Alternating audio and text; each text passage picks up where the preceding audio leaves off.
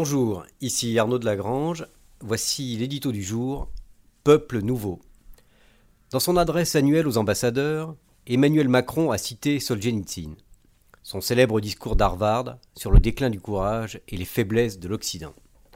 Quand il en est venu au cœur du sujet, l'Europe, le président français aurait pu citer Tocqueville, qui nous dit que, dans les démocraties, chaque génération est un peuple nouveau. De fait, les peuples européens d'aujourd'hui ne sont plus ceux qui ont vu l'Union se créer, s'agrandir, prospérer.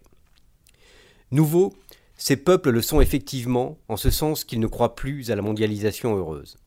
Emmanuel Macron l'a dit, partout dans le monde, l'identité profonde des peuples est revenue, ajoutant que c'était au fond une bonne chose.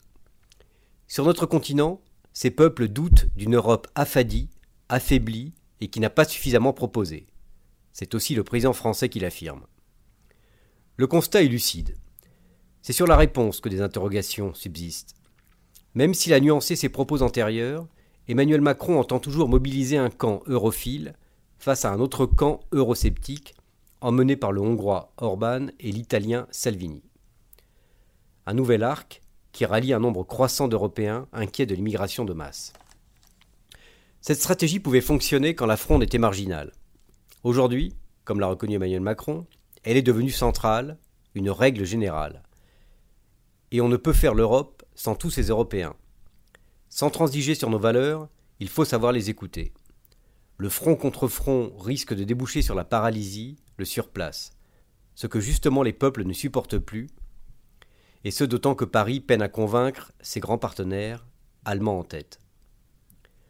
Le président français a prononcé à plusieurs reprises le mot efficacité, une vertu que l'Europe doit retrouver. Celle-ci suppose de tenir compte de la réalité, savoir la réconcilier avec les grands principes, là est la marque de ceux qui font l'histoire, c'est ici qu'on attend aujourd'hui les grands leaders européens.